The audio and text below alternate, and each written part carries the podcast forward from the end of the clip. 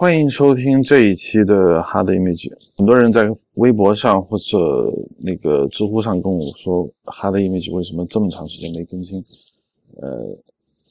我先做一个简短的解释，就是因为最近我在拍戏，所以呢，拍戏可能需要一两个月时间，没有时间做这个 Hard Image。呃。不过也就不多解释了啊！这一期的《哈雷米吉》跟我一起来谈这个话题的是我的一个好朋友王春水老师。呃，你是不是可以简短的介绍一下你自己？嗯，我我叫王春水啊，各位听众大家好，我叫王春水。啊，我现在是在啊北京电影学院啊影视技术系啊，那是。呃，在做一些跟电影技术相关的一些研究和教学的工作啊，呃，包括这个 CG 的技术啊，啊，那么包括这两年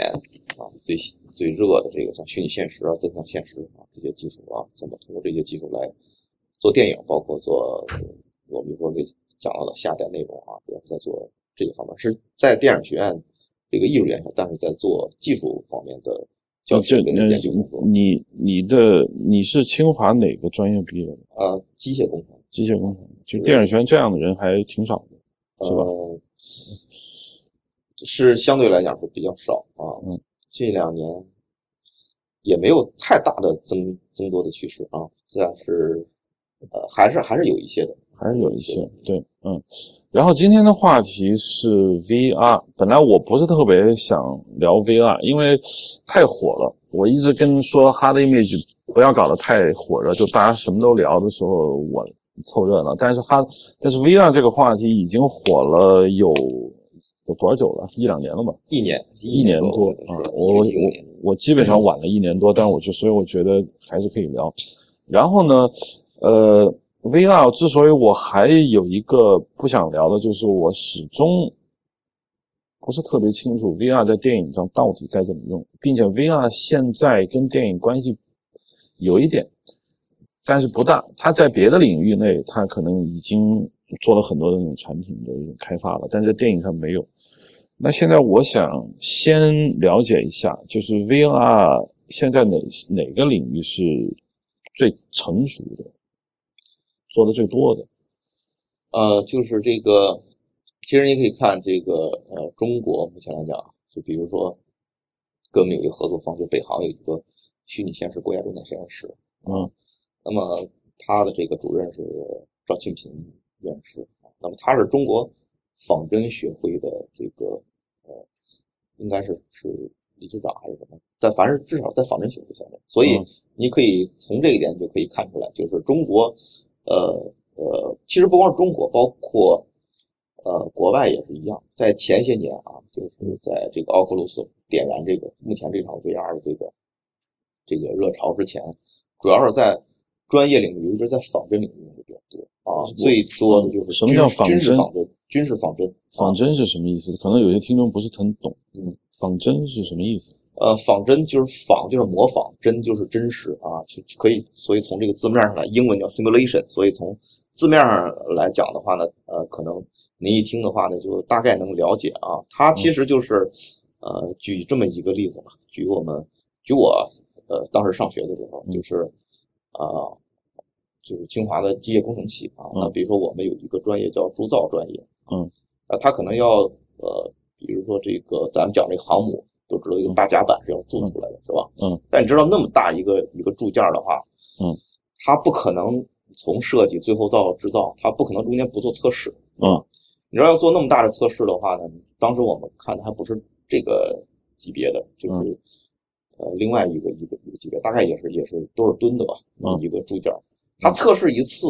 整个的成本就要几十万啊！你明白吗？你说就是把它做出来？不，他做一个测试，就是说因为。你像这个这个东西说，比如我设计成一个一个一个一个什么样的一个形状，嗯，然后呢，铸造我要往里倒钢水啊，嗯嗯，哎，它就涉及到说你这个东西均匀不均匀，嗯，什么凝固的时候啊，有一系列的问题啊，嗯，往往呢，你设计一个模子啊出来之后，它就做完之后发现它是废的，因为你设计的某些地方不合理。但是这个东西你不做的你是不知道的，明白吗？这个成本就非常非常高啊。那么在这个工业制造领域里边，大量的这种问题，嗯。那么后来计算机出现之后呢，大家就想啊，因为有些东西可以呃通过计算机进行计算的啊，那么我通过计算机模拟计算一遍，嗯，我就能够找到很多很多的问题，是吧？啊，那么跟跟做出来效果呃呃不可能达到完全一样啊，但是呢，我可以减少测测试次数啊，那包括这个仿真最常见的一个一个领域就是啊，为什么在北航呢？就是因为它做飞行的模拟，你知道训练飞行员、航天员，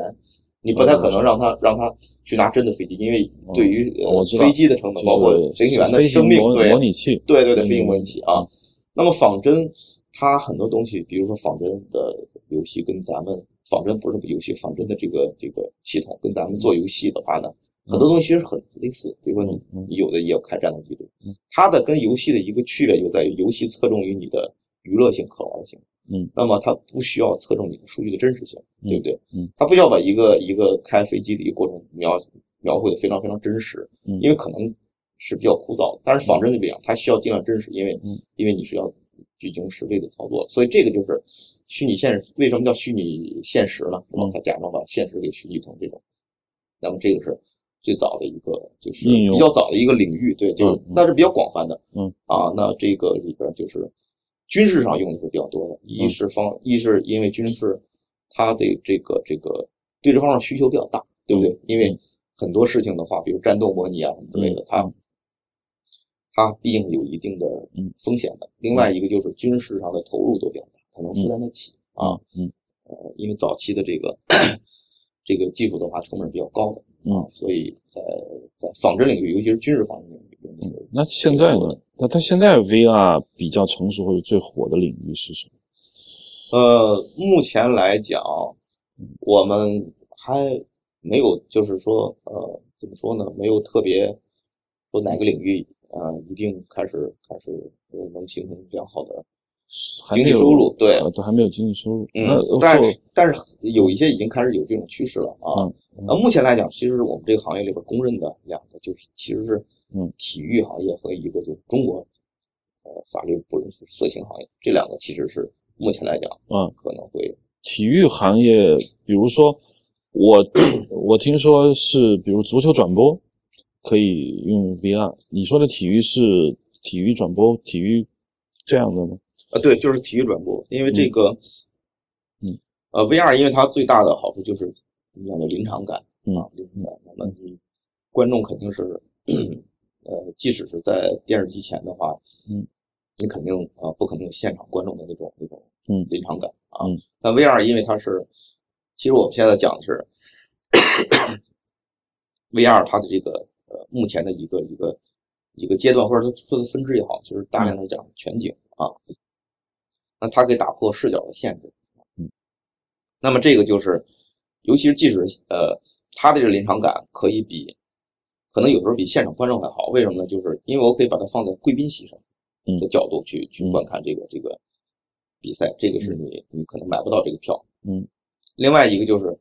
可能连贵宾席都呃做不到，比如我可以把它放在教练席的位置。嗯啊，这个这个这个角度的话就会，比如放在场边是吧？这个角度就会呃更有这个这个。先我我我到现在 可能 我的困惑跟很多听众困惑是一样的，就是。VR 的技术的，它，比如它转头，它能看到左边的，它向右转能看到右边的，这个我能理解。但是它能不能看到普通电视转播那样的镜头切换？呃，呃，镜头切换是这样，就是说，我可以在不同的角度设置这个 VR 的 VR 的这个这个这个相机。其实它也是可以选，就相当于它的切换跟我们传统意义上切换就不太一样了，因为。ZVR 里边就是它没有焦距的概念，嗯，所以没有所谓的近景啊，就是说特写啊，没有没有没有这些方面的呃东西了啊。那么它呃区别，比如说不同的我们讲的它有机位的区别，比如说我在脚旗的位置放一个，嗯，门后放一个，中线的位置放一个，我可以切换这几个，就是你可以这么想，就是说我只是不停的换位置，对我的我的 VR 之间的切换，就是我在不同的位置，就相当于我是一个我我我是在站在。呃，场边的这个位置看是在这这这个位置看，还是一会儿跑到那个位置看，还是跑到那个位置看，就相当于是这样啊。因为对于现场观众来讲，现场观众是没有办法，没有办法你去切换自己的焦距，对不对？嗯。啊。就实际上就相当于一个现场观众一会儿做教练席，一会儿做贵宾席，一会儿做脚旗，一会儿做对对对对对，这是可以的。就他自己可以对对对啊，这个，但是他没有焦距的概念，对他没有焦距也做不到，比如说慢镜回放啊，这这都没有。嗯慢镜回放其实是可以，因为你只要是拍的时候做高速，但是目前来讲，我我我所知，因为嗯现在来讲的话，你要做这种的拍摄的话呢，你要多相机拍摄，它数据量本身就很大了。嗯，如果你再做高速的话呢，目前来讲很少，就是呃技术上或理论上都是可行的啊，嗯但是就就包括现在我们现在看现在的呃高高速回放一样，现在的回放比以前的就会。嗯就是那个高速会会速度更快了，那是因为呃，因为我我我场频更快。我对我成本嗯呃下降了啊，嗯是因为这个原因。嗯从呃理论上来讲和从技术上来讲都是可实现的，但是一个成本问题。那还有呃，体育转播我懂了啊，这个我能懂。那一游戏不用说，游戏非常好理解游戏天生就是 VR，、啊，天天生就是 VR。那还有别的领域是比较成熟一点，或者说呃大家投入的精力比较多的。嗯，我刚才讲的就是色情，这个可能色情不能聊太多是吧？不不，就我们这个没有官方审审查，随便聊。啊啊啊！这个因为色情这个事儿特别容易理解啊，嗯这个一个是体育，一个是色情，这两个事情就是要有临场感。其实我只要跟对我只要跟你跟大家一说的话，大家自己就能就能体会到，这个都不需要太多的解释，是吧？嗯啊，这个是这个是就是说，它本身是一个天生的我们讲的 KLF 就是爆款啊，嗯，所以这两个领域马上就就就开始火起来了啊。这个呃，另外还有一个领域就是新闻啊，目前来讲，新闻像 New York Times 就是纽约时报，它已经开始跟它是跟 Google 合作了，Google 那 Colorboard 就是那个嗯最最简的纸壳的那个，嗯 因为新闻的这个临场感是也是非常非常关键的啊。你比如说我有一个什么现场事件的报道，嗯，我把这个这个全景相机往那个地方一放，马上观众就能体会到新闻现场的这个感觉，嗯它比照片的冲击力还是要要对大很多啊。这个也是嗯很快，我看有很多家的新闻机构都已经非常非常快的切换到这个这个里面。我，我我的意思是，它提供一个 VR 的一个选项，你带着 VR 的硬件，你就能够像看普通新闻直播那样，在新闻现场出现，是这种是这个意思吗？比如呃，对，是的，呃，就呃，目前来讲的话呢，呃，那我有一个小问题，比如说我们平时看电视新闻，它有个演播室，主持人在那个演播室里面，嗯那我其实只用看新闻主播，嗯，那这个时候我要回头，我能看到什么？哦，因为因为我说的那个新闻是指的就是并不是这个意思。现场发生新闻，现场而不是主持人，因为那个意义不大。就比如说，嗯我们因为前段时间我们做三 D 这个事儿嘛，嗯啊，三 D 这个事儿，当然它它增加了一些一些呃视觉上的一些一些信息啊，那么这个肯定是感觉很好的。但是你比如说你做地心引力这种影片的话，你就觉得这个非常，因为看太空的东西啊，非常很有意思。嗯。但你说我一个谈话节目，我把它做成立体的，这个完全没有没有任何意义，对不对？对，包括 VR 也是这样，它增加的是这种，就比如说观众在一个场景里边的，我的视角只想看你这一个部分，我左面右面都没有太多的信息的情况下，你把它做成 VR 的，其实是呃意义不大的。意义不大。对，就是说，比如看新闻联播的时候，看这两个看这两个主持人的时候，你完全没有必要去现场看，因为你在现场看，你也不会四处看。对，但是如果比如说我讲到某一个新闻发生的某一个事件，比如说呃一个，比如说香港闹事啊，那大家很有可能想体会一下现场到底是什么感觉。这种情况下，你会把它给。包括比如说足球比赛，它也是这样，就是说嗯足球比赛其实更重要的是往前看。嗯，在这种情况下的话，其实你后面的区域是空的也可以，就你嗯，因为根本没呃看足球比赛的时候，大家不会说回过头来去看观众，对不对？嗯嗯。其实你后边这这片大量区域可以被嗯。可以被忽略的啊，但是主要是前面啊啊嗯，尤其是呃很重要的一点，就有点类似于 IMAX，就是它让视角充满这个感觉是很好很有可能，比如说你看足球比赛的转播的时候，跟你放一个广角，真正的有效的信息是差不多的。嗯，但是因为由于左右的呃都有这种这种视觉信息啊，嗯那么它的临场感就会比那个好啊，它嗯让你的心理感受啊嗯不太一样。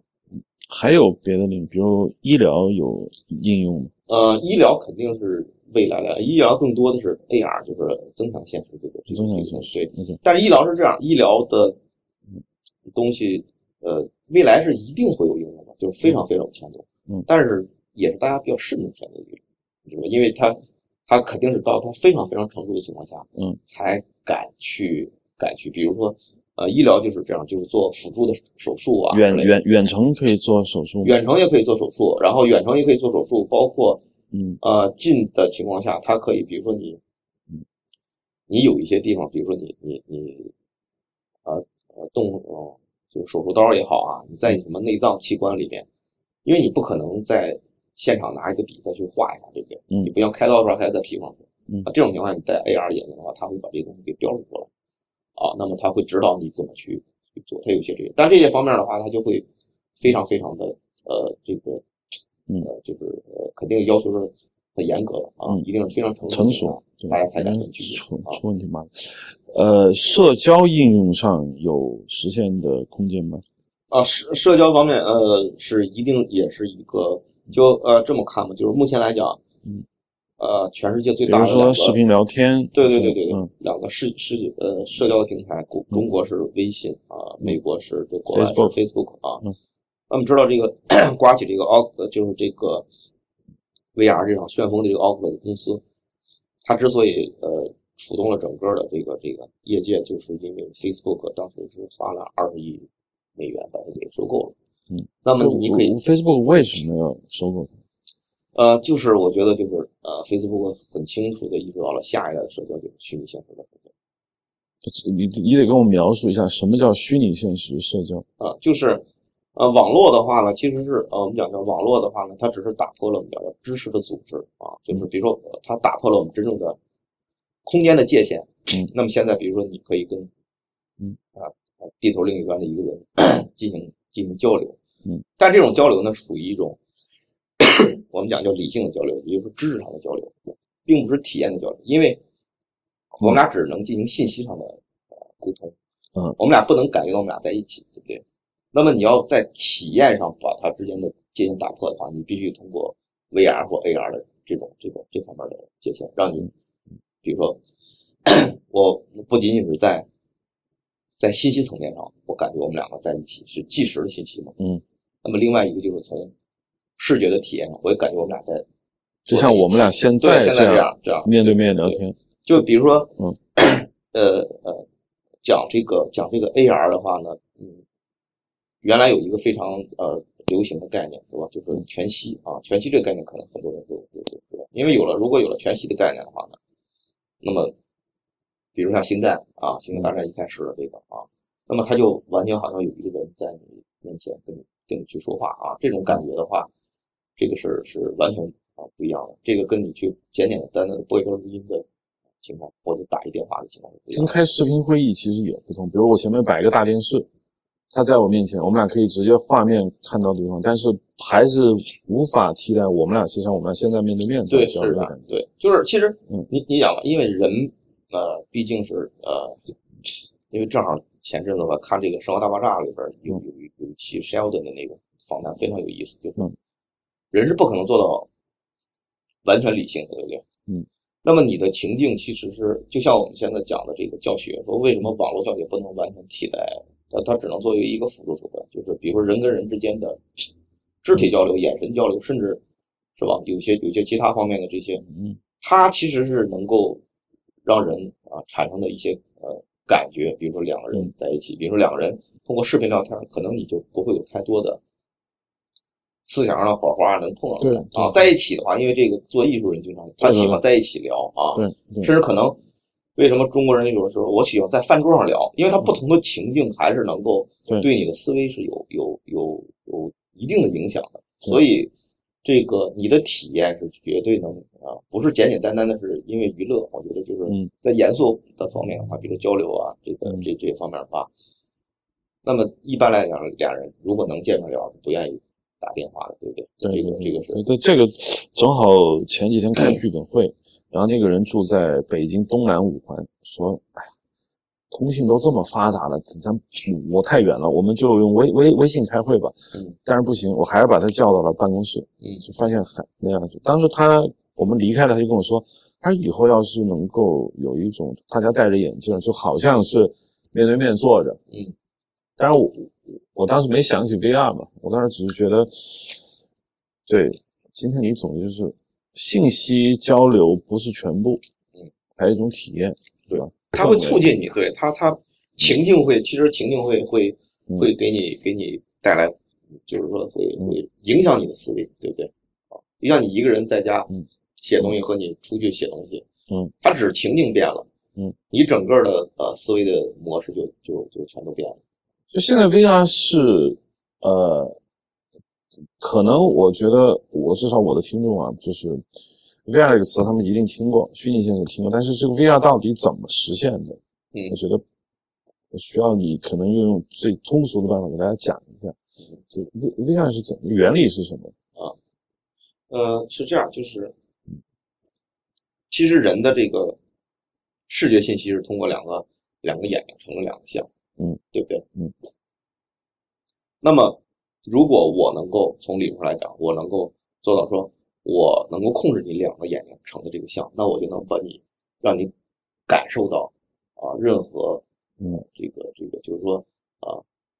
用两个虚拟的影像去取代你所现在看到的真实的世界所成的这两个影像，那我就能把你带到一个虚拟的世界里边。其实这个就是就是它的一个基本的原理。那么具体的实现方式呢，我们讲叫用叫 HMD 叫 Head Mounted Device，叫头戴显示设备，嗯也就是我们这个行业常说的这个头盔啊，就是其实，在你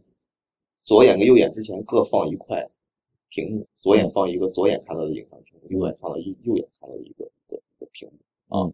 用这两块屏幕里边的视觉上的图像的信息去取代你看到真实影跟真实世界里边你在左眼和右眼分辨成的像，嗯。啊，这就是虚拟现实的一个一个一个方式啊。那么呃，其实它也是一种就跟增强现实相比的话，它是叫做阻断了你跟现实世界之间的视觉之间的联系，嗯啊，让你呃，它其实有点呃呃这么讲吧，就是目前来讲啊，就是还有一个概念特别容易跟它混淆，其实你也可以把它算作一个分支，就全景啊，就是全景其实就相当于把可能有的我不知道是不是所有的人都都听说过球幕。应该大部分人都知啊道，嗯，就是相当于把球幕给给放到了你自己的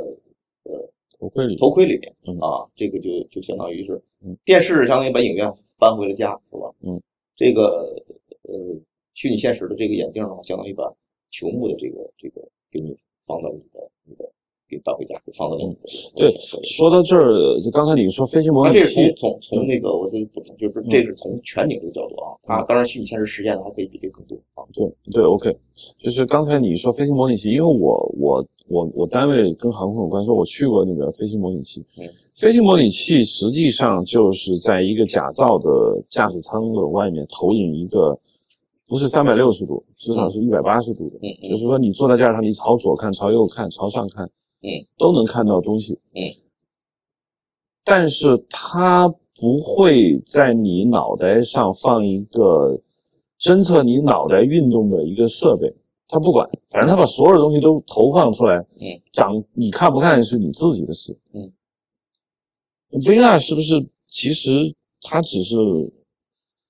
因为它只给了两个很小的镜子在你眼前嘛。嗯，所以它的可视面积不大，嗯所以它需要有一个设备来侦测你眼球的一个方向，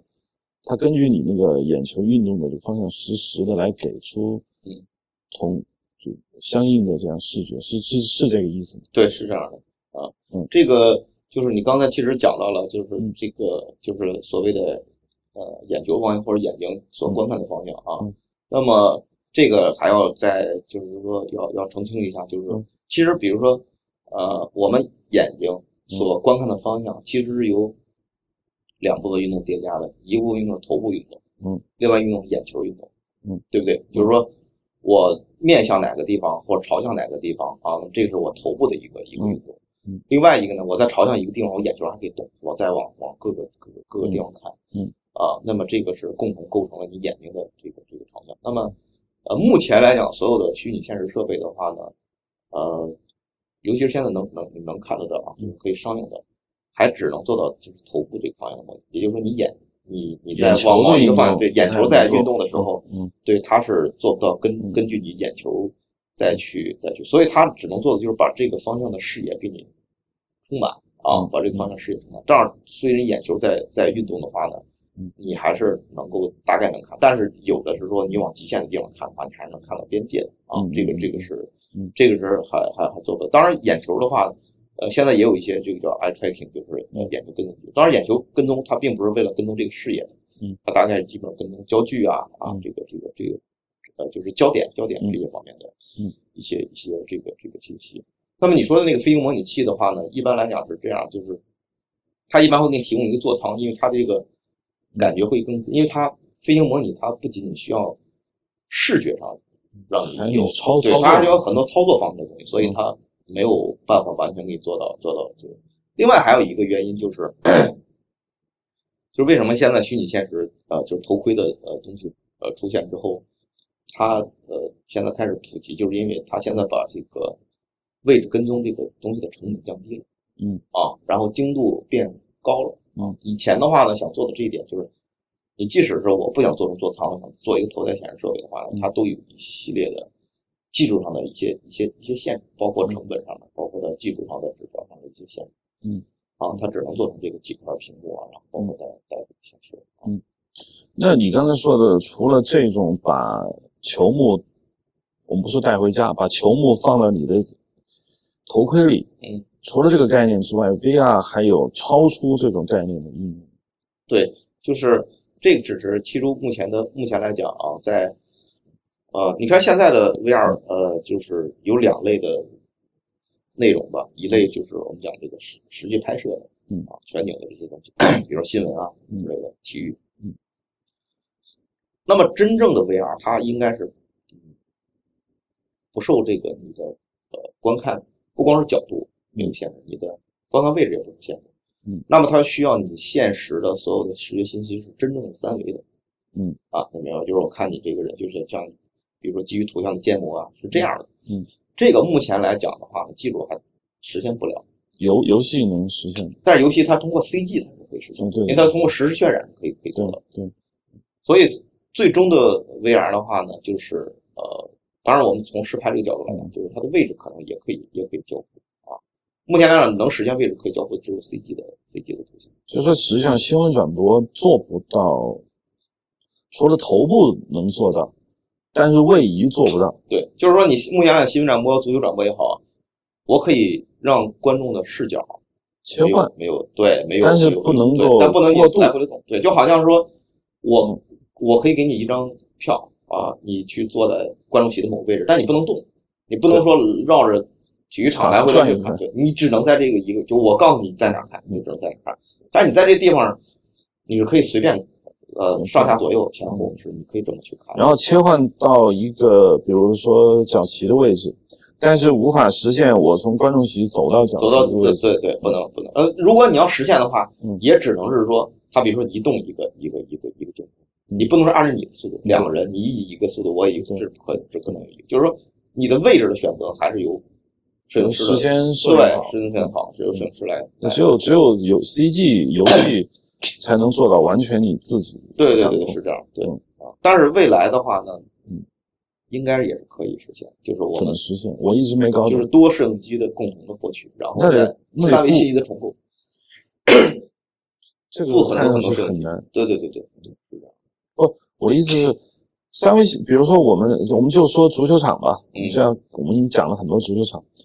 假设我们足球场密布非常多的摄影机，嗯，密布到几乎把你有可能走到的所有可能性的点，我都布上，嗯，然后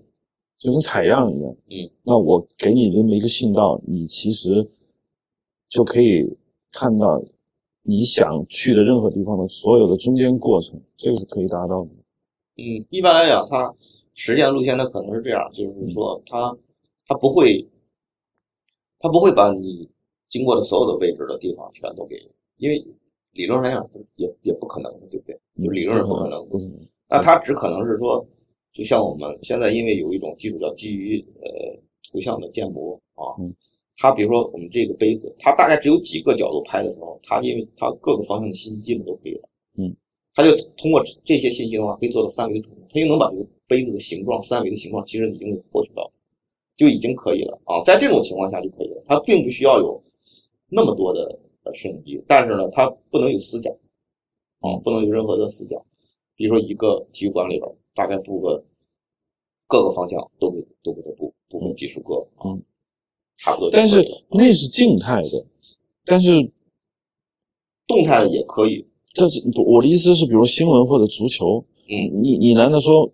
实时图像建模吗？对，是是这样。或者说我第一步我做不到实时的，我可以把图像先捕捕获过来嗯，然后后期的话呢，再去一帧帧的处理处理成一个一个一个一个三维的。对，比如说一个博物馆，我能理解，就是说我我拍几百张照片，啊，假设啊，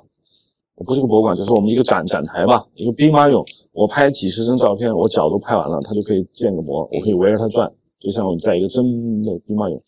但是你说香港暴乱街头，我不太理解这怎么真实建模？嗯，像比如说像这种场景的话呢，嗯，理论上来讲，最终是可以还是可以实现的啊。嗯呃，但是啊，但是像新闻就有个问题，就是新闻就新闻不太容易，因为新闻它不停的在变化，嗯它主要是因为它的呃，它不像足球场，场地是可以控制的，摄影机是可以控制的。新闻的话，我觉得还是可能是全景的啊，就是这二维，就是对，它是全景信息，也就是说嗯它实质上是一个球幕，球幕其实还是一个二维的信息啊。但是像体育场，比如电影拍摄这个，在摄影棚里边，我事先是可以布大量的摄影机的情况下啊，这种情况下是可以实现这个这个这个程度的。我们现在也是在做一些这这方面的这个这个嗯案例啊，在在在在做，这个是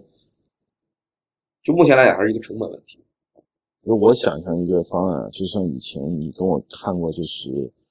一个照相机的一个球，那个人在那个球体里面做各种各样的动作，然后那个一个摄影机的一个一个一个一个一个球体上面布满了摄影机，把它全部拍下来，然后所有可能角度的呃不光台光台来呃光光台台对，呃，我都拍到了，所以你把它放到电脑里面，它并不是 CG 的一个人，他是真的人，但是你可以在任何角度上旋转啊，怎么看都行。对对那我们如果拍一场戏，当然我们现在仅限于舞台，嗯那么我们拍场戏，前面有很多个演员，或者有一些激烈的一些戏剧动作，只要嗯离开那个场地，我们按照那个光球的这样的一个拍摄，能能像我说的这样全部捕捉下来。这个还是有一定的问题的，就是 因为这个我们需要去做大量的测试啊，比如说它它这里边其实最不好解决就是遮挡的问题。对啊，就是说，比如说我拍一个人的时候，相对来讲是容易一些，无遮挡。嗯，那相对来讲就不太容易有遮挡啊。但但是如果两个人，那我你挡我了，可是他有别的角度摄影机，是不是把这个信息给补充下来？呃呃，就是，那他就一定要摄影机，他就一定要一一定要放的足够多啊，就不能有有任何的死角。但是相对来讲还是不太容易做到啊。那么他这种情况下，就是呃，他可能就不允许你在就是呃这个是观看的角度，就是进入到太靠近的地方，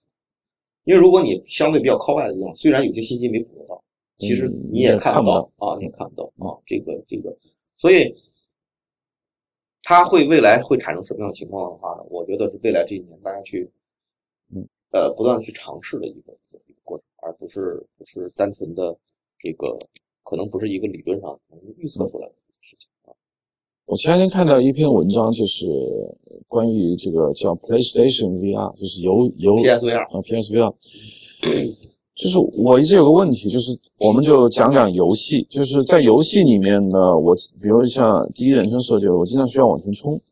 我要往前走。这个对于 VR 来说，他们现在有几种做法，一种是用手柄，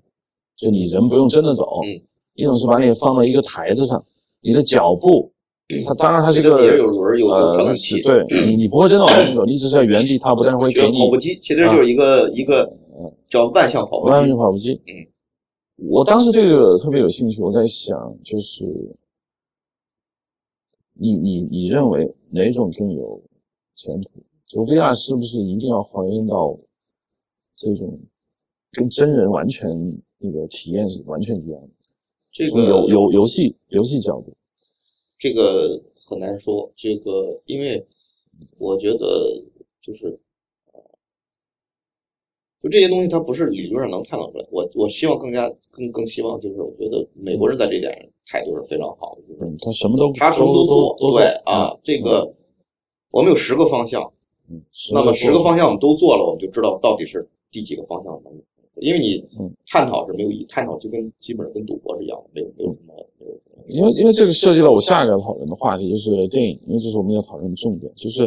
因为为什么我一直没有看到 VR 在电影上的应用，就是我到现在为止，我我认为客观事实是存在的，就是电影是一个让观众比较懒惰的一个艺术，你知道吗？就是说嗯观众满足于这种被动，而这种被动又是电影艺术产生的根源。如果你让观众去参与，比如他到处走，那就是游游戏了。那只要电影和游戏还存在着这种分野，那我我不太能知道，就 VR 怎么在电影中去用，并且这个问题我曾经问过你很多遍，嗯，但你坚持认为一定会有新的语言对，会发明出来，虽然你不知道是什么，对，但你认为它有。但是，那你如何看待我这种观点？比如说，我是唱衰那一派的，嗯，那你怎么看？嗯，就是看待，比如说看待什么？就是我认为 VR 在传统，就就目前电影叙事上，嗯除非那个革命性语言能够发明，嗯，并且成功，嗯否则看不到希望。嗯，这个对吗？呃，是这样，就是说，呃，首先因为 VR 它的生命力是非常强，就在于 它不仅在电影这个方面它在于 各个领域它都它都有大量的这个这个这个应用。其实这个就相当于我们讲叫呃呃，其实美国把这个电影啊，就是它有好多的词儿，对不对？嗯它有叫 movie 啊，movie 它就来自于 moving 的这个就是活动的这个嗯这个这个词根嘛。然后你也叫 film，要叫 film 是因为它最早是记录在胶片上的，嗯就是 film 这个这个这个胶片 cinema 影院，这是影院啊。那么相对于来来讲，比较学术的称呼，我们管它叫呃 motion picture 或者 motion image 是吧？嗯或者 motion imaging 啊，它其实就是活动影像，它的核心是活动影像。嗯，其实你可以这么考虑，就是活动影像这个东西被发明出来之后，它并没有蒙太奇，对不对？嗯蒙太奇到了后来有了几个几个几个是吧？尤其是那个爱因斯坦是吧嗯？他们发明。其实你可以这么想，如果爱因斯坦在晚生十年、二十年、三十年、四十年，motion picture 活动影像这个事情还会不会存在？它一定会存在的，因为它可能会用在其他方面，记录家庭啊，记录什么，嗯，它不会消亡，motion picture 不会消亡，它会记录新闻，对不对？嗯嗯嗯啊，它会它会有这种，嗯，那么直到有一天啊，嗯，爱因斯坦这个人出现了啊，那么他给电影又赋予了新的一些一些一些含义。我觉得虚拟现实是这样，虚拟现实就是说，我可能，那么呃比较幸运的就是我们发现这个蒙太奇出现的是比较早的，嗯，所以它其实反而电影带动整个活动影像的行业的发展，嗯，VR 是这样，VR 是说，如果这种语言早点被发现的话，那它可能，比如说我们叫我我不不希望管它叫 VR 电影，因为电影已经或者 VR film VR，它已经是前一个阶段的一个一个词儿了。嗯嗯，其实观众所或者我讲这种叫刚需，对不对？嗯刚需的东西嗯啊，有人说影院不会消亡，凭为什么不会消亡？影院以前也没有，影院已经出现了一百多年，对不对？嗯啊它也不是说人类自古以来就必须有的一个，这又不是食物，我一定要有。嗯，但是我倒是觉得人类一定有的一个刚需，像你说的这个嗯，让人懒惰被动，就叫 storytelling，就是讲故事。人是希望听故事的，嗯总是希望导演、编剧去给他讲一个故事，对不对？嗯，那么从古代的这种远古的游吟诗人，嗯是吧？到现代的有说书的，是吧？然后有有有电影，是吧？有电视，有各种各样的形式，有有有有图画书这种方式。嗯，其实大家都在听故事，对不对？嗯。那么下一步就是 VR storytelling。那 VR storytelling 有它的一些规则，它都是一些一些 rules。嗯。那么这些 rules 它可能会出现的比较晚，有可能会出现的比较早，但它总归会出现的啊。那么在它初步出现的情况下，VR 整个就跟 motion picture 跟活动影像一样，嗯它是会非常非常茁壮的成长。这是我的我的就你你意思说 VR 用不着去等电影的这个新的 VR 的语言产生并先出现，它才蓬勃发展。啊，就他自己还有其他的应因为用，VR 对 VR 本身就像 motion picture 一样，就是嗯蒙太奇是架构在 motion picture 上面，没有嗯 motion picture 是没有没有蒙太奇的，嗯对不对？嗯嗯啊，那么没有蒙太奇，motion picture 也是一个也存在，也会变得非常流行，对不对？嗯啊，因为我没有蒙太奇，我就是拍一个，就包括现在大家拿手机拍的大量的东西，它没有蒙太奇的东西在里但是对它也它也会存在，而且会无处不在？甚至我们可以说，比如监控录像，嗯，这都是 motion picture，是不是？嗯啊，其实都这这这都是，它并不是因为没有了电影它就不会存在，嗯，但是呢，总归会有会有一些天才，他会利用这个东西去给你进行 storytelling，他会去用这个东西给你讲故事，而且讲的非常非常的好，啊，那么这个东西就是在 motion picture 里边的一个一个分支叫电影。那么在 VR 的这个 VR 的 storytelling 是什么？就是嗯大家可能未来我们也可以给它定义一个，但它可能不叫电影。对你你现在就是避重就轻，没嗯没没谈这话题，因为是，因为我跟很多类似于导演这样的人聊过 VR，他们就是本质上觉得 VR 是去蒙太奇化，嗯，就是蒙太奇是他们手里的武器，VR 出现蒙太奇不要了，嗯，那你就像你刚才的观点，只有蒙太奇产生，电影艺术才产生。以前的像卢米埃尔那那个那个只具有文献价值的对，那是艺那是投的影像，对，但 motion picture 它不是电影艺术。对对，那现在如果 VR 真的要取消蒙太奇，主要是大家在情感和智力上没有找到一个替换蒙太奇的这么一个东西。是的，嗯，但是总归会总归会出现的。你就像科学发现就是这样，就是嗯三大定律一直在那儿，嗯就是说嗯它它力学的规律就在那里边儿，它并不是说因为有没有牛顿，它总会有牛顿去把它发现了，或者说这个行业的就是这个这个蒙太奇也好，它可能就是有有有东西要，只是你发现的早或发现的晚而已，并不能说，并不能说因为我们没有发现这个东西就否定它的存在，对不对？就像蒙太奇这个东西，嗯。啊、一样，所以所以你说去呃嗯。蒙太奇化了，那么那么，或者说你可以这么去考虑，就是呃像比如说电影刚出来的时候，那么可能以前有一些艺术的一些一些，比如说绘画也好呀，那么音乐也好，嗯，他们在以他们的角度去考虑思考问题，嗯，他们认为，哎，你电影这个东西，你就破坏了我音乐的什么你破坏了绘画的这种东西，你把我这个东西给打破了。其实你要知道，它根本就不是在你这个东西上面建构出来，它根本就是另外一个东西。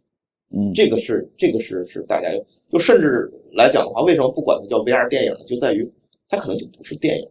它只是 storytelling 而已。storytelling 是什么本质？就是 VR 跟 storytelling 能不能挂上钩？呃，我觉得就是 storytelling 是人的一种真正的一些需求需求，对，嗯，它可以用各种各样的方式进行 storytelling。就是电影并不是 storytelling 唯一手段，当然了，因为因为你想吧，你你还可以口小人书也是吧，对吧？嗯，评书也是，对不对？它都是 storytelling，对不对？嗯，啊、VR 会变成一个新的 storytelling 手段，但它并不一定是电影。对，就是说呃，或者说这么讲，它就更更更明确了。就嗯你不要认为，呃，VR 的 storytelling 是电影的，就是像像像活动影像的 storytelling，也就是电影的一个衍生品。嗯。它跟你的关系其实是并列的嗯，明白吧？就大家都是都是在讲 storytelling，我这人讲的叫做评书，这人讲的叫连环画，那我这个叫电影，那么这个叫 VR，所以叫 VR 电影本身，我觉得这个提这个词儿呢，就有点就现在大家都讲叫 VR 电影，其实其实 VR 电影这个词儿，我觉得就是就是有有误有导，误就有误导，就好像 VR 的电影一定要长在电影上面，其实它不是在长电影上面，它是长在 storytelling 上面。嗯，所以我管它更愿意管它叫做 future storytelling，或者叫呃 VR storytelling，就是下一就像游戏是第九艺术，那 VR 其实是第第十艺艺术，对，而它不是说它不是说像电影这叫第几艺术，第第七七艺术，它不是七点一，它不是七点二，它不是七七的升级，对不对嗯？它根本就是第八、第九、第十，它有他自己的。这是个比较偏本质的一个一个看法，但现在普通人就是他，当然有些人是从产业上考虑问题，就他们觉得这个泡沫嗯嗯。投入了大量的资金，嗯，那大家会讨论一个就是说，它会不会又是一个泡沫，或者或者是不是曾经有过人类有没有过在某个技术领域上不寄予厚望，但是会发现就是泡沫，有有有过这样的事情，呃，它一定是泡沫。我跟你讲，首先它一定是泡沫。嗯，泡沫并不是一个坏事情。嗯你会看到这个行业就是它越有前途的东西，它形成的泡沫越大，对不对？嗯为什么会形成泡沫呢？其实就跟股市的就是规嗯概念是一样的，就是大家发现，这就是因为叫做个人理性导致集体非理性，就是嗯大家发现了某一个东西有前途之后，其实它只需要市场上百分之一的人去投资，嗯，百分之九十九人你不要投资，就等着。就等着。但是所有的人都想，我为什么不能成为那百分之一呢？就像考研系的对，，嗯就大家都想成为百分之一，于是百分之九十九人全来了，于是它就形成了泡沫，对不对嗯？然后呢，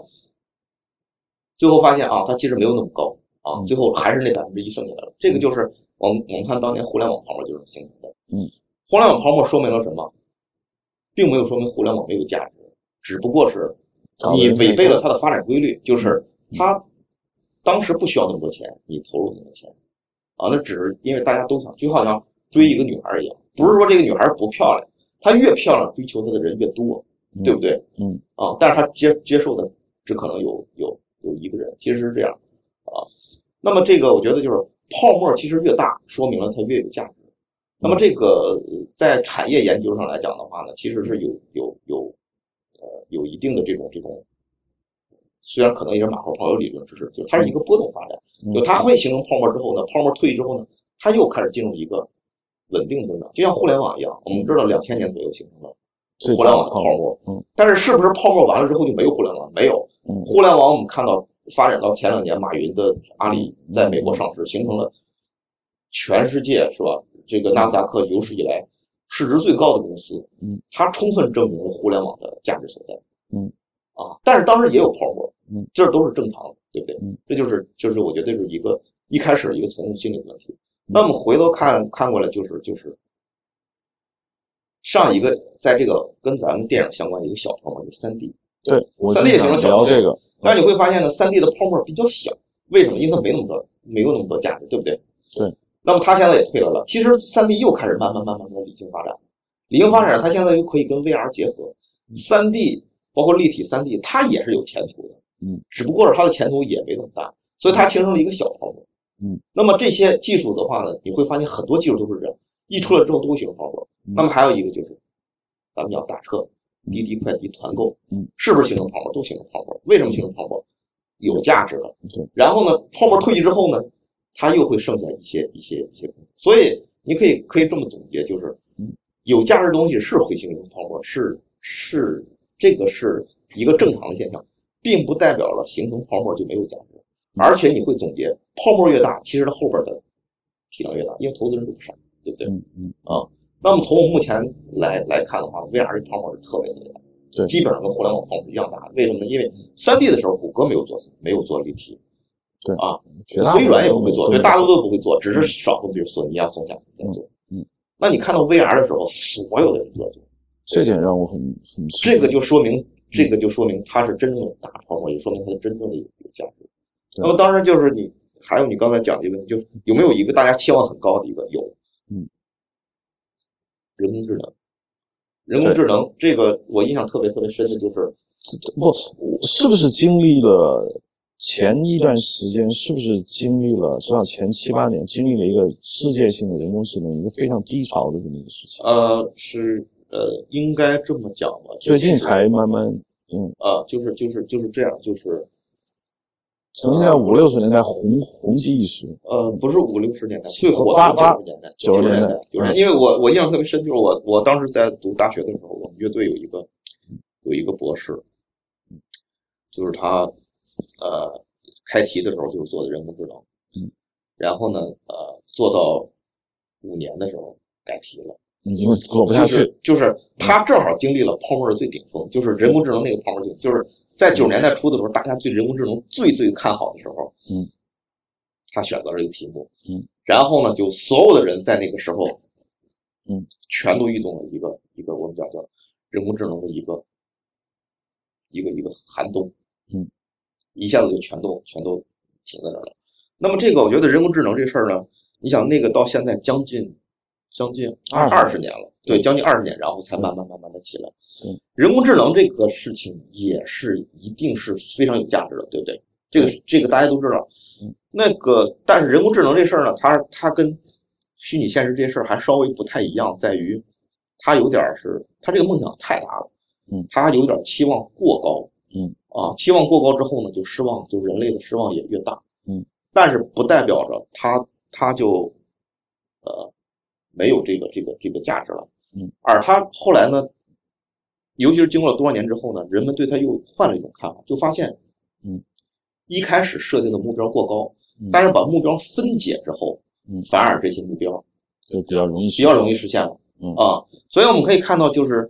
现在我们享受的大量的，包括比如说谷歌的搜索呀，嗯，啊，我们现在的语音识别啊这些技术，嗯，是人工智能的一些分支，就是具体的小对具具体的一些。啊，一些把它给把它给打散了，原来设那个目标太大了啊，这些东西在未来这些年就开始蓬勃蓬勃的发展，然后呢，这些分支蓬勃蓬勃发展，它又汇在一起，然后又形成了一个比较大的，但是现在就比当年要理性的多了，就不再去再像当年考虑，像比如说图灵测试，说大概可能当时他们研究几年就能通过图灵测试，这个不太可能，到现在都都都通过不了，对，对所以就是它是这么一个过程。当然你会看到呢，这个就是一个一个什么呢？就是一个这个比比虚拟现实甚至跟互联网的就人工智能就是比他们的这个理想还大，泡沫还大。对，你看它经历的这整个大的波动的周期也会也会长，对，也会有。换句话说，VR 不算一个特别大的一个。呃，我觉得已经是就基本跟互联网已经差不多了，就是就是已经它它它的级别还是比人工智能低一点啊，比对人工，因为人工智能领域实在，因为我觉得人工智能基本上快把就真正的来讲，就像图灵测试一样，就人工智能其实把计算机的的终极终极的东西给给描述给描述出来，但它它是这样的啊。对，因为因为刚才你刚刚说那个 VR 实际上阻断了人类跟真实世界的交流。对。这个我我听了之后挺恐怖的，因为我我挺害怕的。嗯，所以说，呃，当然它没有人工智能那么大一统的那种高级别，但是 VR 按在您看来，就是这个泡沫已经大到跟互联网的，互联网已经是非常非常巨大的一个产业，是吧？一个泡沫。那最近比如说我看各大就有钱的这些大公司收购，现在就是两条，一个就是 V 疯狂收购 VR 公司，一个就是疯狂收购。小的人工智能研究公司，嗯，就这两两个，嗯，其他的三 D 只在电影领域内泡沫了一下，别的领域根本没有任何影响，对，是吧？嗯，OK，都谈 OK，好，呃，你最后你认为，其实我们已经触及到了我最后想问的问题，就是。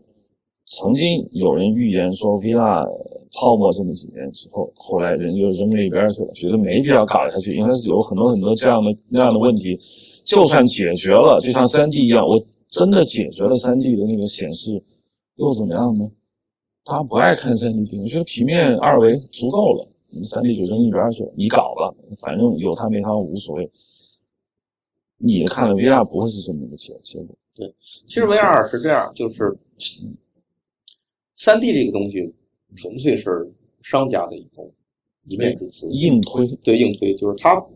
本来也不是大家的一个理想。因为这么说吧，就是在我们知道，在胶片时代就已经有有了立体了，对不对？有了之后呢，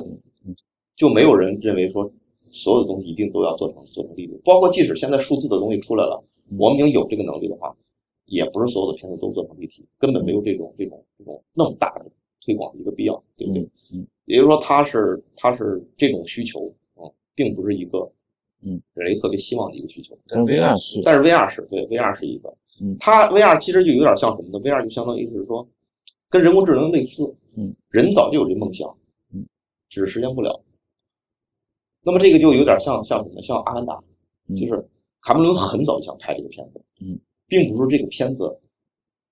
本身的问题，不能拍，是技术嗯还还达不到啊嗯。那么 VR 这个东西就是这样，VR 这个，因为它不是一个单纯，就像 VR 也嗯也好，人工智能也好，它都不是一个就是真正到学术领域的话，它有好多很多细的分支啊。嗯因为计算机你知道叫叫计算机科学，它它其实它不是科学，嗯它不像数学领域非常非常能很清洁嗯，它是很多甚至它是很多技术的一种综合。嗯啊，那么这些技术的话呢，它有一些指标，比如说延迟啊，嗯主要是延迟这些反应速度、计算能力这一方面的东西嗯啊，它只不过是说这些方面的能力嗯做不到，成本下不来。突然有一天，我们发现啊，它的已经足够低了啊，就比如像手机这种这种这种东西嗯，可能我觉得手机可能很早之前也被人设计过了，嗯但是你根本就实现不了这个这嗯个这个这个这个东西嗯。VR 是类似于这样的一个东西，就是大家一直都有这种梦想啊，但只不过是一直是基于技术的限制，不是像立体，它好多人甚至可能是这种观看模式，只是只是这种这种，比如说呃看三 D 电视或者嗯，它是大概给你强行推出来的一种。我我这这突然有一个小问题，就是你你感觉 VR 的定义是什么？它它它是一它一大坨东西的一个统称，还有 VR 其实是一个很简单的定义，只不过你可以去干很多事情。呃，像其实像比如说呃呃，就 virtual reality 虚拟现实这种东西的话，它它都没有，它有点跟电影类似，是吧？嗯，它没有特别，你很难特别呃精确的说把它给给给一句话给概括嗯，对，啊，它有很多层面的一些一些各个不同层面的一些含义啊。当然，你可以说举个例子，我可以很界定出来说这个是不是 VR，这个是不，这个是这个不是，或这个部分是嗯啊，这个是因为普通人就 VR 就是你头盔，呃就是那玩玩意儿。但是你刚才说《阿凡达》，其实我觉得《阿凡达》里面的就是潘多拉星球的里面很多画面都是纯 CG 嘛，有很多人理解，那不就是纯 CG 吗？这个技术有什么呢？其实你刚才说的卡梅伦想要的技术是虚拟拍摄的技术，呃不光是它纯 CG 生成一个呃人物动作场景。呃卡梅隆其实等的，我觉得主要是呃计算机的计算能力的问题，就他要的那个东西，对他他计算量太大了，计算量太大了，实际上计算量太大其实是属于量变。呃，对，其实你说，你比如说，啊，《阿凡达》这个片子出来啊，我们我们讲叫做说这里边儿有史以来票房第一的片子，我这个片子实在是啊大家看了觉得实在是太好了，那么它一定在技术上产生重大突破，实际上它没有，对，它是类更类似于一个叫做系统工程或大规模大规模的这个这个，你你这么说吧，比如说。你说当年的 AT&T 贝尔实验室还有很多人得了诺贝尔奖，嗯，你说苹果有人得过诺贝尔奖没有？嗯，但是苹果的手机出来，这么大的改变了人类的生活，而且第一代出来，哇，这个东西太好了。但是你会看到说，那苹果里面它到底有什么核心的技术呢？没有，它它其实是一个一个一个集成，它是一个把制造业各个方面东西的一个做的极致的一个集成嗯啊。质量做的最好，性性价比做的最高，是吧？成本能够能够降低，然后让每个人都消费起，再加上一些艺术上的东西，嗯设计方面，技术跟艺术结合，它其实是这么一种一种东西。嗯，那你说他有没有发明像贝尔实验室的发明半导体？没有发明半导体，嗯嗯对吧？他没有发明发现新的元素，他没有发现引力波，他没有做这些方面的东西。嗯但是呢，他相当于就是，正是因为他需要大量的集成，他需要很多很多技术。积累、积累、积累，积累到一定程度之后，它才有可能。VR 呢，就是相类似，但是 VR 所需要的没有那么多，就是它有些有几个关键技术，把它给解决之后，可以发现啊，这个东西变成大家可以消费的东西。OK，好，今天的话题就聊到这儿，希望大家在推特上或者是在微博上关注硬影像，到时候我们新节目上线会给大家通知。这个节目在 IPN 网络上可以直接下载收听，谢谢。